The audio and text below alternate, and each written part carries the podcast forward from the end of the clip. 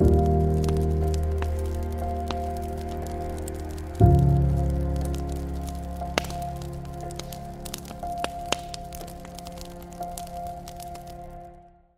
amigos, bienvenidos a nuestra séptima edición de nuestro video podcast Oraciones Peligrosas. Como se recordarán al inicio, pues les contamos que íbamos a tener invitados a lo largo de, de este video podcast y hoy tenemos como invitado a Dani. ¿Cómo estás Dani? Re bien, feliz, contento de estar acá y una excelente oportunidad que estoy seguro vamos a aprender todos juntos. No, buenísimo. Y bueno, eh, al inicio eh, explicamos un poco acerca de cómo está dividido el libro, el cual tiene tres grandes partes.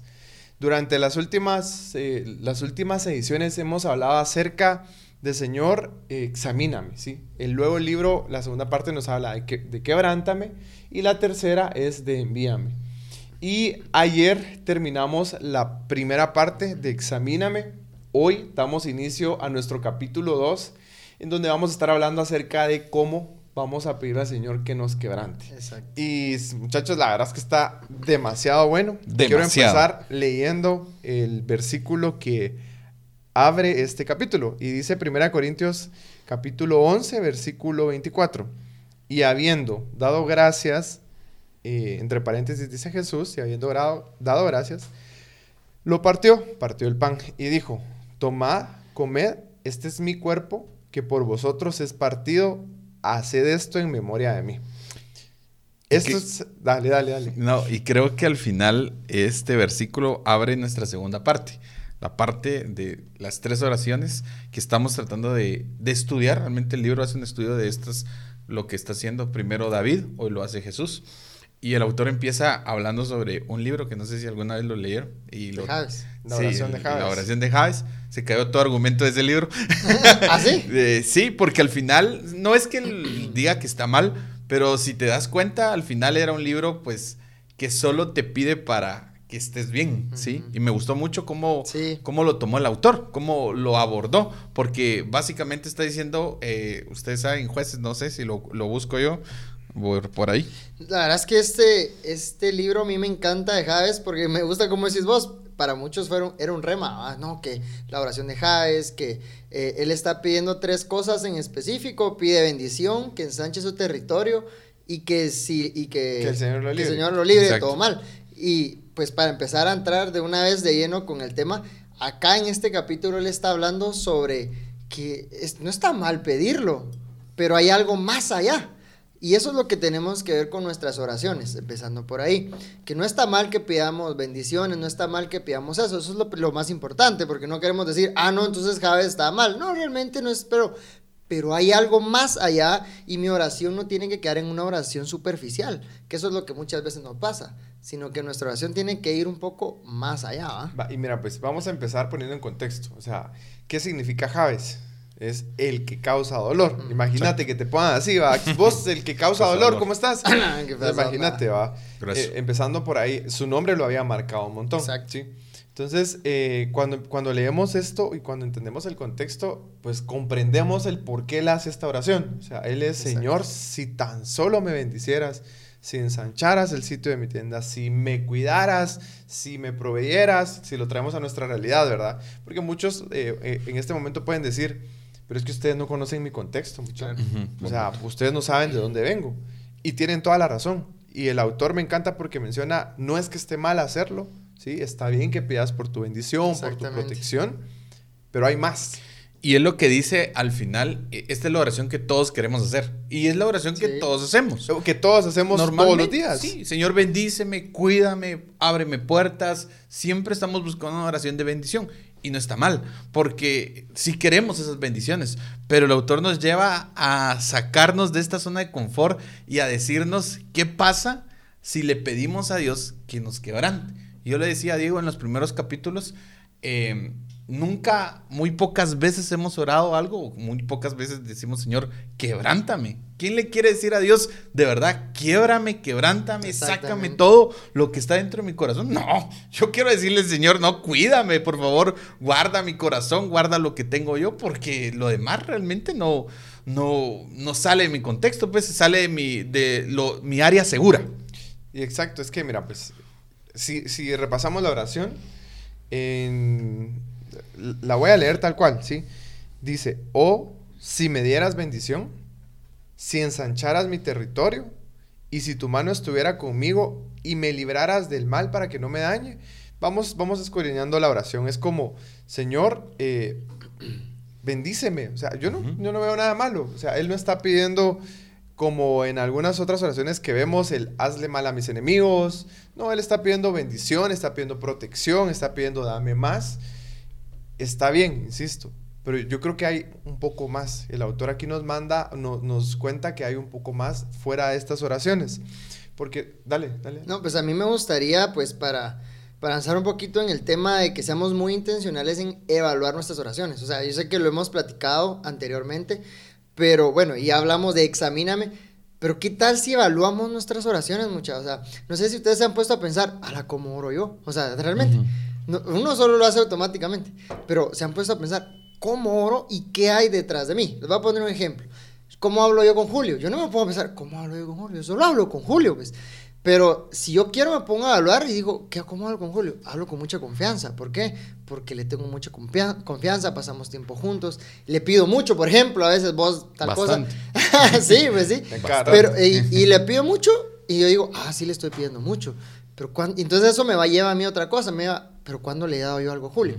Entonces, con ese ejemplo quiero traerlo a las oraciones y digo, bueno, ¿cómo oro yo? Dios, que me vaya bien en el día. Dios, gracias porque me fue bien pero ¿y qué tal si nos detenemos, jóvenes, mucha, qué tal si nos detenemos y decimos, ¿cómo está mi oración? ¿Por qué? Porque necesitamos desaprender a orar para aprender a orar. Eso es importante, porque estamos, estamos acostumbrados a orar como te lo enseñan, y me encanta cómo el autor dice en la, en la introducción del libro, y dice, es que a mí me dijeron, mira, y Dios no se aburre de tu oración. Y yo, ¿qué onda? ¿Por qué? Porque yo sí, ¿va? Algo así va a entender. Entonces él dijo que se molestó un poquito, pero estamos acostumbrados a oraciones rutinarias, a oraciones de esa manera. Y son, son oraciones muy seguras. Y vuelvo a lo mismo de que ponerle, esta es una oración que vemos en la Biblia. Exacto. Y es una oración que puede servir, pero es una oración segura. Es una oración que no te reta, es una oración que no te, no te saca de tu zona de comodidad. Te mantiene en la barca. Te mantiene en la barca. Y lo importante que resaltar, solo resaltar de que es una oración que se cumple. Porque dice la palabra que se le fue dado. Claro. O sea, porque hay parte de la primicia de que Dios es nuestro Padre. Exacto. ¿Sí? Y es el punto, o sea, te da, te bendice, pero ¿por qué no también buscar la primicia de ese Dios justo que nos pueda ayudar a nosotros a ir y quebrantar nuestros corazones y sacar eso que está dentro de nosotros para subir a otro nivel de oración? Porque creo que de esto se trata y Jesús lo dice ahí en la oración que eh, Diego estaba diciendo al principio, quebrántame, o sea, quebrántame. Este es el punto, ¿verdad? Y es que mira, pues, eh, ¿quién quiere tener dificultades en la vida? Nadie. Yo creo que ninguno de nosotros quiere pasar por problemas. Ala, ¿cómo quisiera tener clavos ahorita? Yo creo que ninguno lo dice. ¿Quién quiere tener algo por qué luchar? Y aparte que Dios nos diseñó así, Dios nos diseñó para poder enfrentar problemas, para tener aquel espíritu aventurero, pero no queremos, queremos tener una vida cómoda. Pero sabes, esto me encanta y lo voy a leer tal cual porque está en el libro y dice, eh, ¿quién, ¿quién puede hacer esta pregunta? Imagínate, yo, yo no me imagino orándome, Dios, no me dejes crecer no me dejes que me haga más fuerte, no me dejes confiar más en ti. Y el problema es que cuando nosotros tenemos esta oración de solo cuídame, protegeme, bendecime, no me hagas pasar por pruebas, no me dejes que me suceda esto, lo otro, ahí lo que le estoy diciendo es Dios, la oportunidad que tengo de crecer, quítamela. La oportunidad que tengo de confiar más en ti, no la quiero. La oportunidad que tengo para que mi fe crezca, esa no. Esa no. Y eso es lo que pasa con este tipo de oraciones. Exactamente. Y aquí hay algo bien importante, que cuando nosotros le decimos a Dios, Dios, hace que mi vida pase esto, le estamos quitando a Dios el control de nuestra vida. Porque le estamos diciendo, Dios, hace que me vaya bien. Dios, hace que yo no que, que me libres del mal y que yo no tenga que atravesar algo. Y es una oración válida. Pero ¿qué tal si le decimos, Dios, a pesar de que yo esté en las buenas y en las malas, yo te voy a seguir y dame fuerzas para atravesarlo? Y aunque las pruebas a nadie nos gustan, creo que el autor dice algo, son sumamente importantes para tener carácter. Y quiero leer lo que dice Santiago 1 del 2 al 4. Dice, hermanos míos, dice, tened por sumo gozo cuando os halléis en diversas pruebas, sabiendo que la prueba de nuestra fe produce paciencia mas tenga la paciencia su obra completa para que seáis perfectos y cabales sin que os falte cosas algunas. Entonces, Santiago lo está diciendo y a mí me gustó un libro sobre esta, básicamente sobre este capítulo que leí hace, hace un poco de tiempo, porque Santiago era hermano de Jesús, era hermano de sangre, ¿sí? Eh, obviamente era hermano de Jesús. Entonces, él lo escribe porque él dice, yo vi lo que Jesús está pasando, ¿sí? La prueba que está sucediendo en sus vidas, lo que sucedió en Él, lo que Él entregó por nosotros, esa prueba que atravesó. Por eso tengan gozo, porque después de eso, ¿qué pasó? Que Jesús pasó la prueba, fue coronado. Y mira, ¿y qué pasa? Tenemos pruebas y no, no tenemos esta oración. Hermanos míos, tened por sumo gozo cuando os en diversas pruebas. Ahora imagínate, vos y cómo estás. Ah, Jalando Ahí vamos, la jalando la carreta y, tenemos esos comentarios. Y no es que, que, no podamos vivir las emociones, pero la Biblia dice, sentite gozoso, por sumo gozo sentite feliz cuando estás, cuando estés teniendo pruebas, no tentaciones, sino pruebas. Hay una gran diferencia ahí y, cabe mencionar o hacer la, la aclaración. Cuando tengas pruebas, sentite gozoso, porque las pruebas sabiendo que la prueba de vuestra fe produce paciencia. Entonces, cuando empiezo a tener pruebas, se está desarrollando mi fe. Y cuando mi fe se desarrolla, eh, produzco paciencia. Y cuando empiezo a tener paciencia, empiezo a tener más opciones, empiezo a ver otras cosas, empiezo a ver los resultados. Y eso es una un gran espiral, pero no descendente, sino ascendente. Empiezo a mejorar en esta área de mi vida y luego mejoro en esta otra y me voy creciendo y voy ensanchando mi conocimiento. Y aprender esto nos ayuda a nosotros a cambiar la manera en la cual nosotros estamos reaccionando ante las pruebas. Sí. Porque nos cambia la perspectiva y al saber la, la recompensa que me va a traer, entonces yo ya la prueba, yo ya no la tomo como algo malo. Como un castigo. es que ¿sabes qué pasa? Que muchos toman las pruebas como un castigo. Exactamente. Yo ya no, y muchas veces que pensamos que la vida de un cristiano tiene que ser color de rosas y un camino sin problemas. Y que mientras más metido estás en la iglesia o mientras más le servís, pues todo va a estar bien. Y no es así. Miremos la vida de los discípulos, miremos cómo fallecieron, miremos Jesús al final. Y, no quiero desviarme, pero me encantaría detenerme en decir esto, que al final nosotros al saber que hay una recompensa más allá de las pruebas que nosotros tenemos, eh, vamos a cambiar nuestra manera en reaccionar ante estas. Y me encanta cómo dice el libro porque dice, si oramos solo para protegernos de las pruebas, entonces nos negamos a nosotros mismos nuestra madurez futura. Qué O sea, si, yo vengo y le pido a Dios, no, mira, no, no me des pruebas. Entonces yo le estoy diciendo a Dios, no me dejes crecer, no me dejes avanzar. Qué, increíble, ¿va? Y solo los desafíos de la vida y nos ayudan a madurar, ¿sí? Solo los desafíos de las pruebas nos ayudan a madurar, a enfrentarnos. ¿Cuántos de nosotros, cuando tuvimos, por ejemplo, una relación amorosa, la primera que tuvimos, creímos que se nos iba a caer el mundo cuando se terminó? Ah, creímos que ya no, no, nadie nos iba a amar más. ¿Por qué? Porque al final era parte de un proceso, pero aprendimos a cómo llevar esto. Y eso nos dio también una, nueva perspectiva de entender realmente cuáles son las relaciones.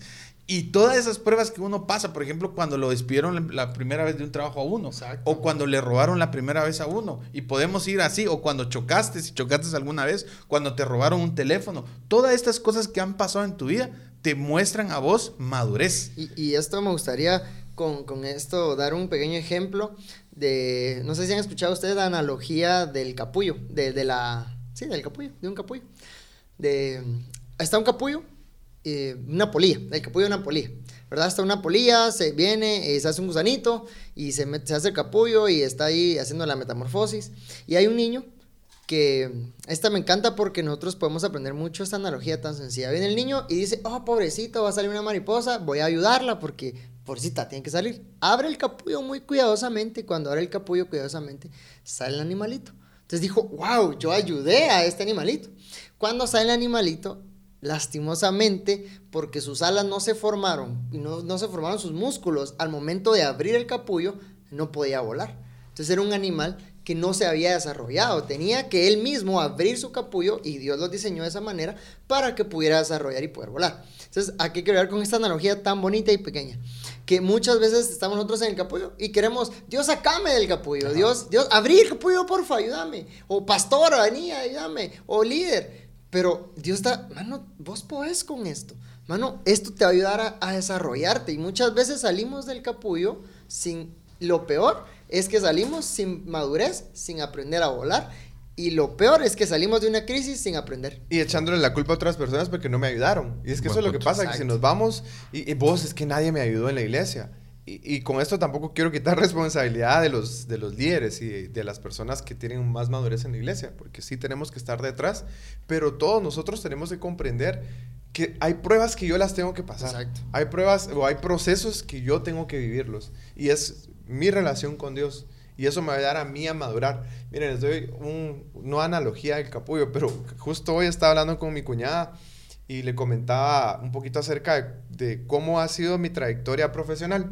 Y le digo, mira, gracias a Dios tengo varios años de experiencia en, en el área en la que me muevo, pero si tú llamas para preguntar ah, en el primer trabajo donde estuve, te van a decir que fui un mal trabajador. Sí, pues. Porque no porque no trabajara bien. Yo le decía, mira, yo trabajaba y hacía y me esforzaba, pero no tenía experiencia. Entonces, cuando hacía algo, me tardaba una semana en hacerlo.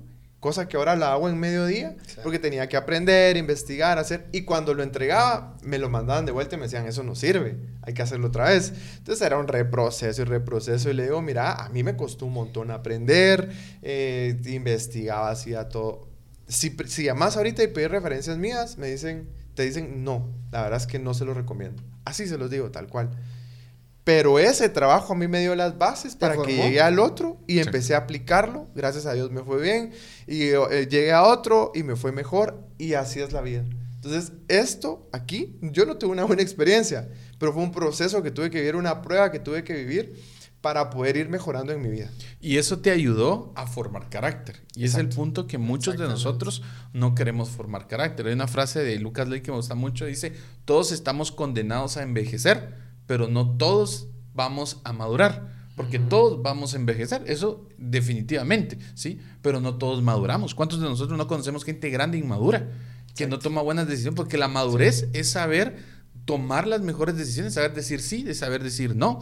Entonces la pregunta es, ¿cuántos de nosotros realmente queremos madurar? ¿Cuántos de nosotros realmente queremos tomar estas pruebas, tomarlas en nuestras vidas y gastar y hacer lo mejor posible para que podamos nosotros madurar en el, en- en el Señor? ¿Y cómo viene todo? De la palabra quebrantame, ¿sí?